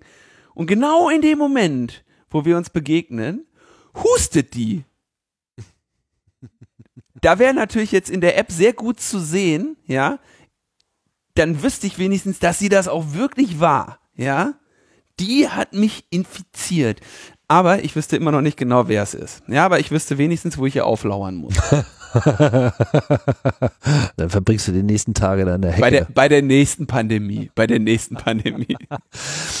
ähm, noch, ein, äh, noch ein Hinweis, äh, wo eine ähnlich gelagerte Technik bereits heute zum Einsatz kommt. Das ist nämlich bei allen Geräten von Apple. Es gibt ja diese schöne Funktion mit Find My Device. Und das funktioniert äh, mittlerweile auch so, dass auch Geräte, von denen man halt nicht mehr weiß, wo man sie hingelegt hat, ja, du hast irgendwie deinen Laptop, weiß weiß ich, irgendwo mit auf eine Party mitgenommen und dann da in der Sofaritze äh, liegen lassen oder dein Telefon und dann stellst du halt später fest, oh weia, So, und jetzt kannst du aber vorher dein Gerät entsprechend registriert haben, dass es sozusagen mit deinem Account verknüpft ist. Und jetzt kannst du irgendwie äh, dein Telefon fragen, wo bist du denn? Und das Gerät ist aber zugeklappt und nicht aktiv im Betrieb. Trotzdem können halt die Geräte. Wenn ich mein Telefon zuklappe, wird das auch nie wieder in Betrieb kommen. Naja. Ja, aber okay. Ein Laptop ist dann halt irgendwie aus. Laptop, so, ne? Das, ja, deswegen ja. benutze ich jetzt auch bewusst dieses Beispiel. Aber äh, die modernen Laptops sind halt in der Lage, auch in diesem zugeklappten Zustand immer noch so ein Beacon auszusenden. Das heißt, alle Nase lang machen die halt Piep mit so einem Bluetooth-Code und dann ist es dasselbe Prinzip. Da wird so ein Code, der sich permanent ändert, ausgesendet. Mhm. Und wenn andere Apple-Devices den hören, leiten sie den, ohne zu wissen, worauf der zeigt, an. Und da ist es natürlich jetzt ein anderes Prinzip, ja, aber von der Technik, die, die zum Einsatz kommt, ist es halt vergleichbar an den Apple-Server weiter und die können dann sozusagen zuordnen, ah, das gehört zu dieser ID. Und wenn ich dann sage, wo ist mein Laptop geblieben, dann sagen die ja hier Standort Daten da, zack. Und äh, also die verwenden sozusagen dieselbe Technologie und auch ähnliche Prinzipien mit sich permanent ändernden Codes, damit eben niemand, der dieses Beacon sieht, weiß, was das ist und das, was da auch ist. Und dann kriegt auch keiner angezeigt mit, da liegt ein Laptop im, im Sofa, sondern das läuft einfach alles so im Hintergrund. Man benutzt quasi alle anderen Telefone und Geräte einfach so als äh, Datenstaubsauger, ohne dass die wissen, was sie da machen. Das heißt, das ist auch Technik, von der ich mir sehr wohl vorstellen könnte, dass sie relativ zeitnah, ähm, mindestens bei Apple, tendenziell auch in äh, Android-Telefone Einzug halten könnte. Ja? Dass man also zumindest die Basis äh, dafür, die technische Basis in irgendeiner Form legt oder äh, es einfacher macht, so ein Tracking äh, durchzuführen. Die technische Basis, ach so, äh, also die technische Basis wäre jetzt hier tatsächlich einfach nur der Bluetooth äh, Low Energy Standard Mhm. mit den mit der Beacon Funktionalität. Aber ja, du kannst das. Ähm, es ist jetzt nicht besonders schwierig, eine ähm, App irgendwie zu bauen, die solche Beacons sendet. Ne? Und du hast halt die Ja. Funktionalität im Hause. Es, es, ist, äh, es ist natürlich eine, eine kleine Herausforderung, dann dafür zu sorgen, dass diese App auch immer im Hintergrund läuft und immer aktiv sein kann, etc. Wenn einem das sozusagen das Betriebssystem übernehmen äh, würde, wäre das, schon mal ist, bald das, besser. ist, das ist wahrscheinlich sogar das größte Problem. Was kein Problem ist, bin ich von mehreren Leuten gefragt worden, ja, aber dann muss ich doch, dann verbinden sich die Geräte die ganze Zeit per Bluetooth mit was anderem und ich habe gehört, ich soll Bluetooth ausmachen, damit mein Gerät sicherer ist. Also, ähm, es ist natürlich nicht auszuschließen, dass sich in dem Bluetooth ähm, eures Handys irgendwo eine Schwachstelle befindet, die ausnutzbar ist.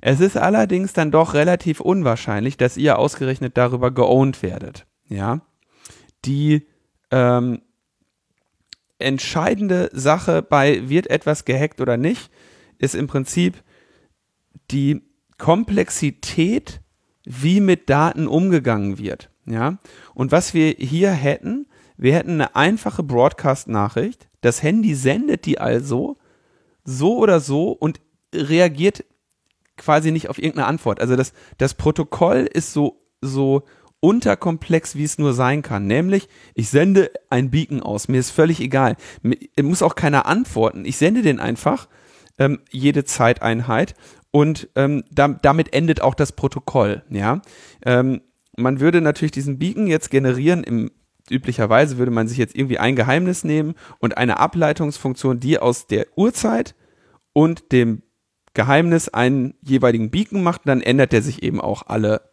halbe Stunde oder halbe Minute oder was auch immer wir da jetzt festlegen.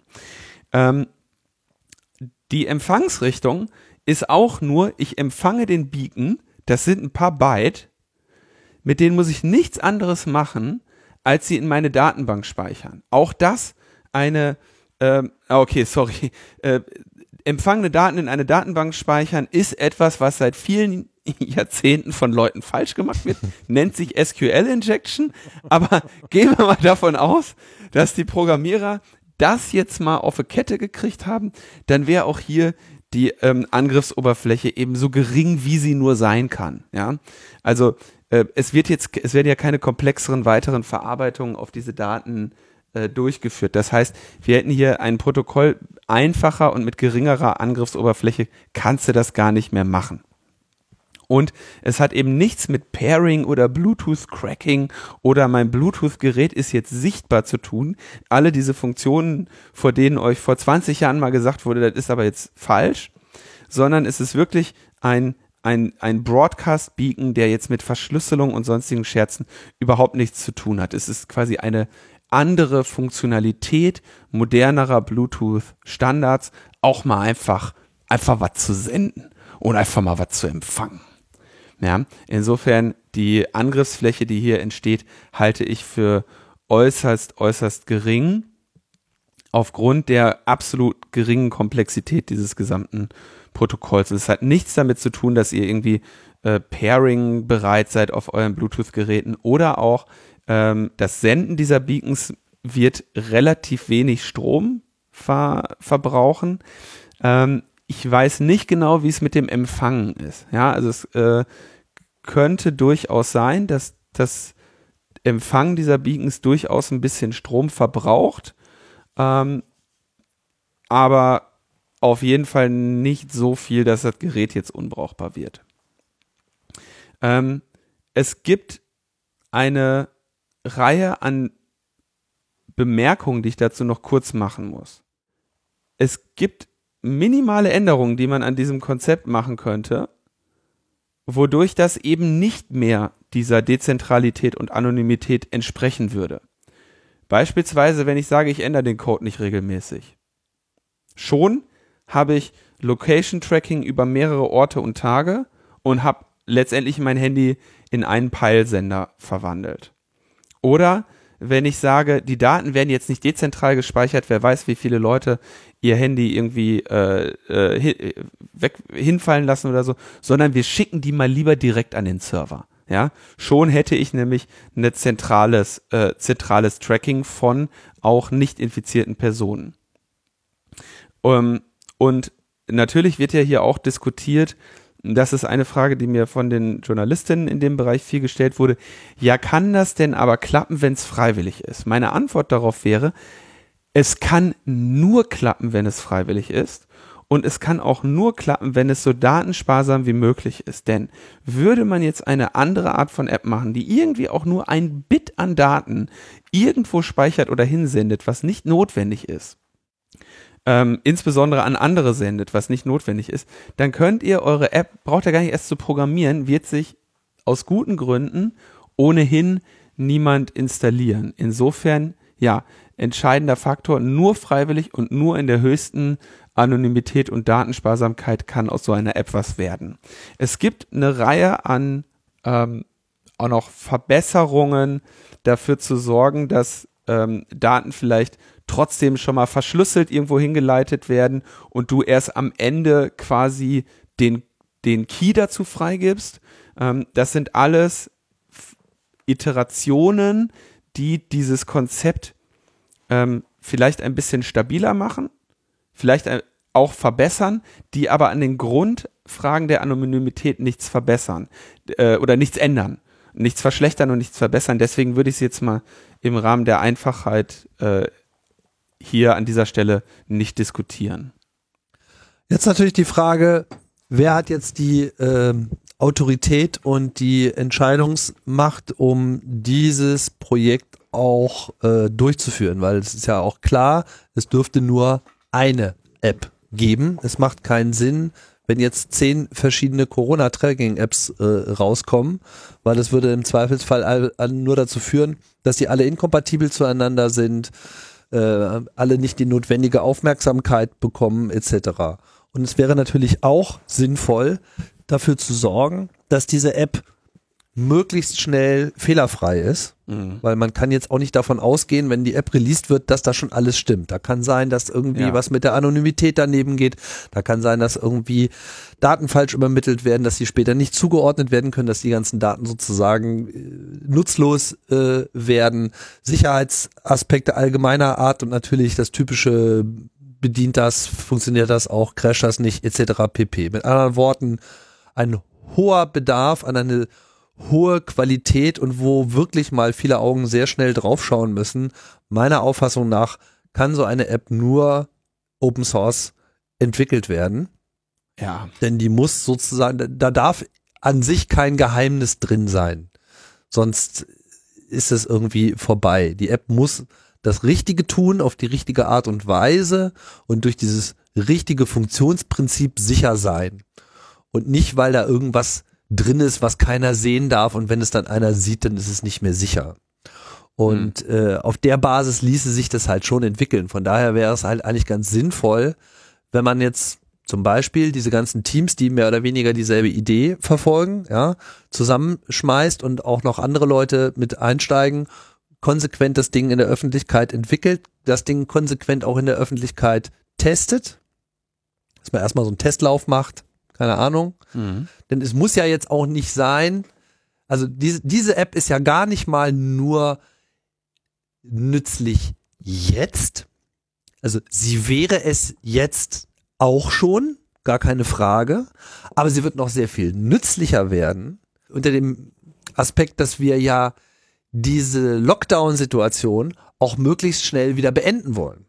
Und wir alle ein großes Interesse daran haben, unsere Freiheit wieder zurückzuerlangen, einen äh, Wirtschaftsbetrieb wieder hinzubekommen und eben möglichst viel von dem wieder tun zu können, was wir bisher immer getan haben ohne uns erneut zu gefährden, weil es ist ja klar, in dem Moment, wo wir anfangen, die Schulen wieder aufzumachen, die Kitas wieder aufzumachen, äh, die Bars wieder zu eröffnen, Tanzveranstaltungen haben, Stammkneipen geöffnet werden, etc. und diese ganze Nähe wieder ermöglicht wird und dann wahrscheinlich auch von vielen Leuten gesucht wird, müssen wir natürlich unheimlich aufpassen, dass wir nicht sofort wieder in dieselbe Scheiße reinkommen.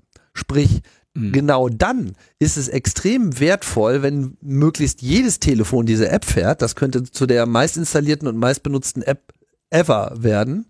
Und dass äh, die dann quasi aktiv ist. Und in dem Moment, wo jemand sich infiziert, man sehr, sehr, sehr schnell an die Leute die Information heranbringt, hier, du könntest theoretisch gefährdet sein, begib dich mal in Untersuchung, ne?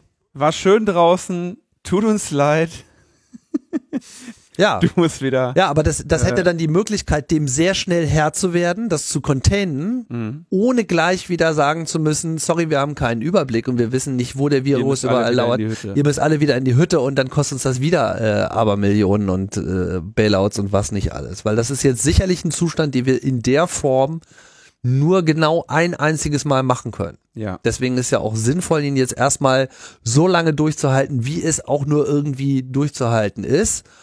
Dann umzuschalten in einen Modus, okay, wir versuchen wieder unser normales Leben zu leben, aber wir wissen alle, dass wenn wir beide Ziele erreichen wollen, nämlich auf der einen Seite diesen Angriff quasi kontrollierbar zu halten und aber trotzdem in Hab-Acht-Stellung zu sein, bis es wirklich dann mal zu einer kompletten Durchseuchung gekommen ist, weil irgendwie müssen wir den Virus verbreiten, nur eben nicht so schnell. Heißt im Umkehrschluss, das ist ein Zustand, der muss zwei oder drei Jahre anhalten. Und deswegen ist es fast das Beste überhaupt, mit so einer App rumzulaufen in der Tasche, um dann eben so ein Alarmsystem zu haben, um immer sofort sagen zu können, okay, hier ist uns mal wieder einer durchgerutscht, da müssen wir gucken, da müssen wir containen, ja, ist nicht so schlimm, dass jetzt unbedingt Leute krank geworden sind. Das wird ohnehin passieren. Wichtig ist nur, dass es nicht zu viele gleichzeitig sind, damit das Gesundheitssystem mitkommt und dass wir auch insgesamt den Prozess verlangsamen können, um den Wettlauf zu einer äh, Therapie, zu einem Medikament etc., alles, was äh, sich da demnächst hoffentlich bald ergeben wird, äh, um den Wettlauf eben nicht zu verlieren.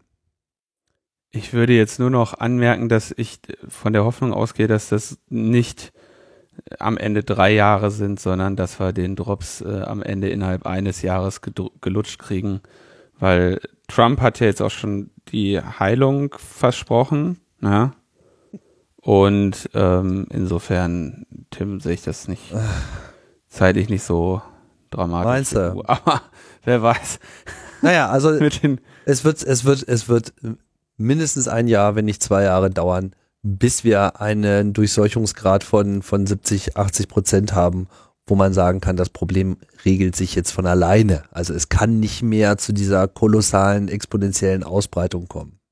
Ja, gut, ich bin mir jetzt nicht so sicher, ob wir jetzt uns hier in epidemiologische Diskussionen ich gebe da jetzt nur, äh, absteigen. nur, nur, nur weiter, was, was bisher die Einschätzung der Epidemiologen ist. Also, dass wenn 70, 80 Prozent erreicht ist, wenn also 70 Prozent der Gesellschaft den Virus gehabt haben und dagegen immun sind, dann wird die Ausbreitung nicht mehr so schnell stattfinden können, wie wir es derzeit befürchten. So, aber der Ja. Zeitpunkt selber, der liegt halt noch in weiter Ferne. Okay. Jetzt bin ich gespannt. Ähm, es gäbe also jetzt endlich mal einen Vorschlag, hinter den der größere Teil der Datenschützer oder ich glaube die Datenschützer sowieso. Ich habe jetzt gerade noch eine ähm, Sendung gesehen, wurde ich über Twitter darauf hingewiesen, Aktuelle Stunde, wo ähm, auch der äh, Ulrich Kelber, der Datenschutzbeauftragte, sich dazu äußert, was eben die Rahmenbedingungen für so eine ähm, App wären, die das akzeptabel machen würden. Er teilt da äh, die Ansicht. Ähm, ich habe dann auch ja später auch durch Twitter erfahren, dass es auf Netzpolitik.org ähm, gestern Abend auch ein Artikel veröffentlicht wurde, in dem ebenfalls dieses Konzept ähm, dargestellt und gelobt wird. Ähm, wir haben jetzt im Wir versus Virus irgendwie Ansätze, das umzusetzen. Und jetzt stehen endlich mal alle Zeichen in die Richtung einer ähm, datenschutzfreundlichen App. Und ich muss wirklich sagen, das ist nicht häufig so, dass sich eine derartig kluge Datensammlung ohne zentrale Überwachung so kompromisslos realisieren lässt. Ja, also man hätte jetzt hier, ihr dürft wir nicht vergessen, am Ende die Daten der höchsten Qualität, nämlich zwei Personen, nur die Kontaktdaten und nur die relevanten Kontaktdaten, wir hätten sie trotzdem vollständig anonym und dezentral. Die zentral gesammelt und veröffentlichten ähm, Informationen sind vollständig, de-anonym, äh, vollständig anonymisiert und wir könnten quasi äh, mit einer zentralisierten Massenüberwachung noch nicht einmal ein so gutes Ergebnis bekommen. Ja, also eine zentralisierte Massenüberwachung würde, ich hatte es ja eingangs äh, ausgeführt, zu schlechteren Ergebnissen führen. Und das ist jetzt schon tatsächlich ähm, ja nicht häufig so, dass man eine so krasse Überlegenheit auch ähm, von radikaler Anonymisierung hat. Insofern ähm, fände ich das schon wirklich, würde mich das echt mit großer Freude füllen, wenn das in der Form gemäß dieser Prinzipien umgesetzt würde. Und ich hätte dann auch keine Bedenken, eine solche App ähm, zu installieren. Ich denke, dann wird es auch vielen Menschen ähnlich gehen. Ja, das ist nicht häufig so, dass, dass sich solche Gelegenheiten bieten. Jetzt gucken wir mal, ob sie auch am Schopfe gepackt wird. Ja, es gibt natürlich, also die können natürlich ne, ähm, für verschiedene Werte von freiwillig das äh, zum Beispiel machen. Ne? Ähm, für, äh, zum Beispiel so, ja, nee, gibt hier eine freiwillige App, aber wenn du noch in den Supermarkt reinkommen willst, musst du die, ähm, äh, musst du die, musst du die, musst du die freiwillige App installiert haben. Ne? Ähm, da gäbe es natürlich eine Reihe an Möglichkeiten, wie jetzt quasi staatliches Wirken ähm, auf eine Verbreitung der App hinpressen wollen können würde und somit den Spaß hier den Leuten auch wieder wegnehmen könnte. Ne? Da, wo gehobelt wird, da fallen ja Jens Späne. Ja, ich hoffe, wir, machen jetzt aber keine Vorschläge äh, zur Gamifizierung äh, an dieser Stelle. Ne? Also ich denke, wenn die Angst nicht ausreicht, ne? Äh, ich hatte ja schon erwähnt, es gibt eine Menge Mitnahmeeffekte. Also wenn auch hier ist es so ein bisschen wie mit Virusverbreitung, wenn einfach eine, eine nennenswerte Zahl von Leuten diese App benutzt, dann wird das schon helfen. Und es steigt auch in gewisser Hinsicht, der Nutzen steigt auch exponentiell an.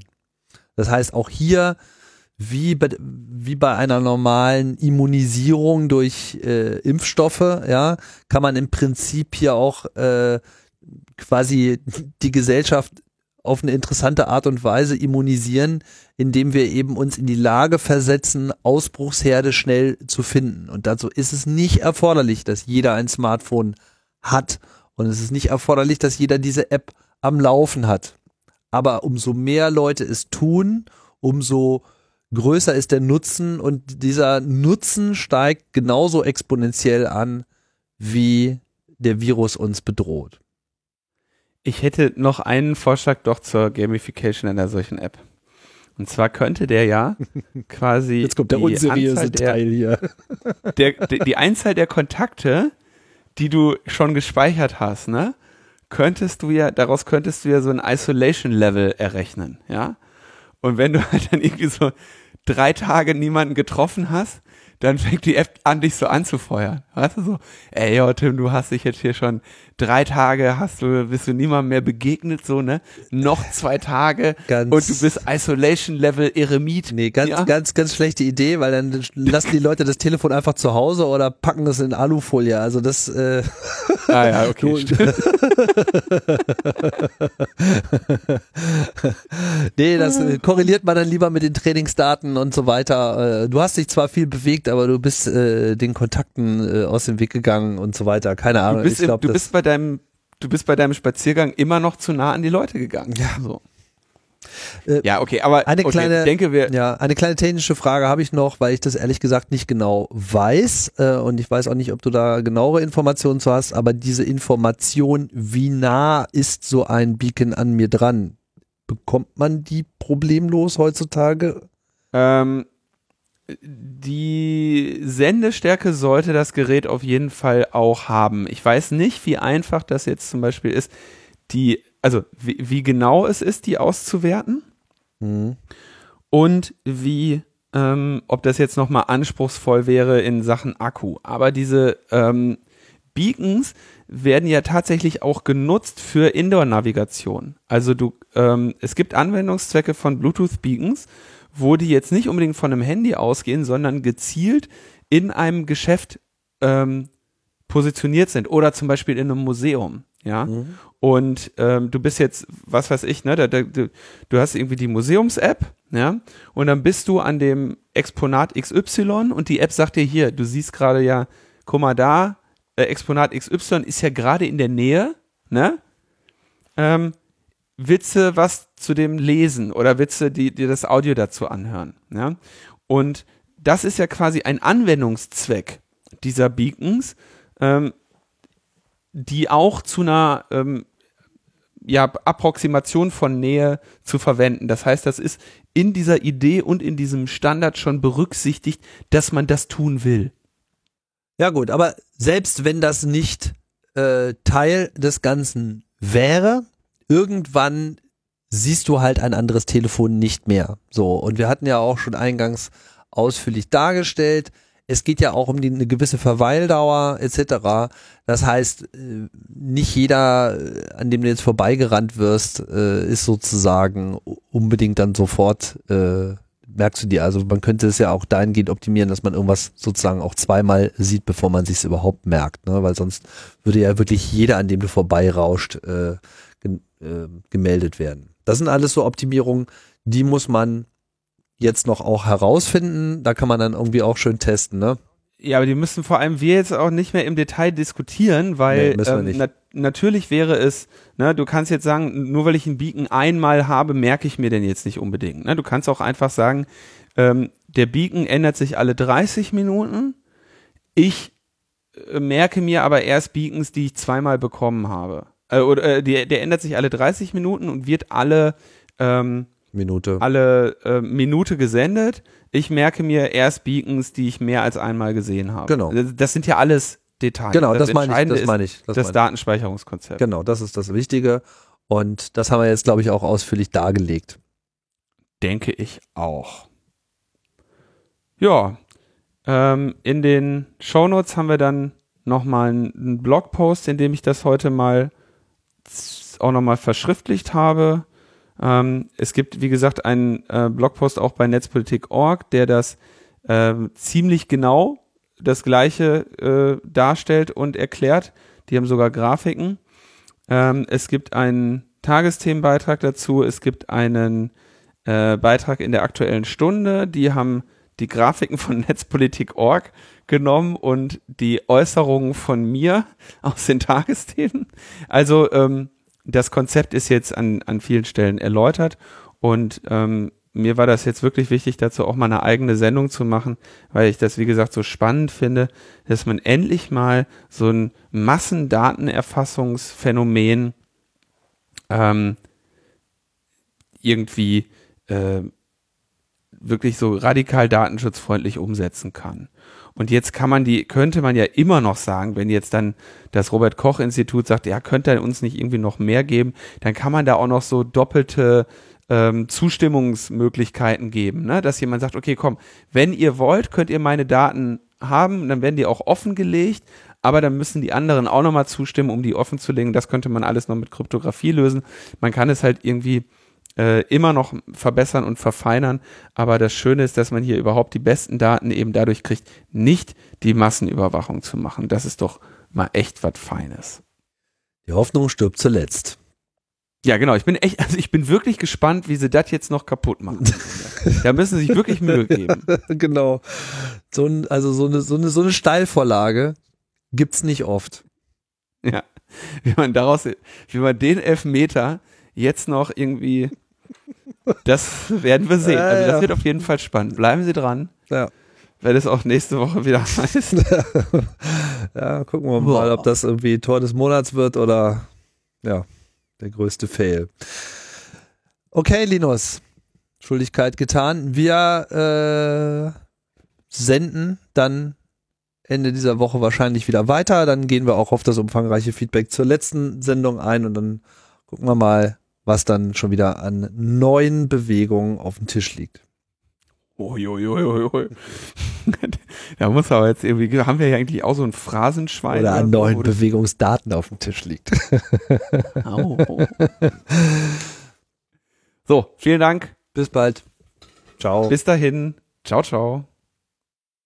Corona-Virus. Wo ist der Coronavirus-App? Coronavirus im Kampf gegen das Coronavirus. Coronavirus. Wer hat das verabsäumt? Wo ist bitte die aktive Kommunikationskampagne der Bundesregierung? Wo sind die durchgeschalteten Spots im TV, in den sozialen Medien, auf verschiedenen Homepages, im Radio? Wo sind die Informationsfolder? Wo sind die Flugblätter und die Inserate, die zu einer solchen Kampagne dazugehören? Wo ist der Coronavirus-App? Wir leben im Jahr 2020. Für alles gibt's eine App. Wo ist das alles und warum gibt es das nicht in dieser Form? Coronavirus im Kampf gegen das Coronavirus. Coronavirus. Wo ist der Coronavirus-App? Coronavirus im Kampf gegen das Coronavirus. Coronavirus. Wer hat das verabsäumt? Wer ist dafür verantwortlich, dass man so etwas verschlafen hat und zum Beispiel eine Domain wie www.coronavirus.at für sich zu reservieren? Das wäre ja für mich eine Kommunikationsplattform der österreichischen Bundesregierung. Wo ist das alles? Das werden Sie alles verzweifelt suchen. Es gibt es schlicht und ergreifend nicht. Nennen Sie das eine gute Vorbereitung? Ich frage die beiden Minister, wer hat das verabsäumt? Sie haben das alles verschlafen zum Schutz vor dem Coronavirus. Coronavirus im Kampf gegen das Coronavirus. Coronavirus. Wo ist der Coronavirus-App? Coronavirus im Kampf gegen das Coronavirus. Coronavirus. Wer hat das verabsäumt?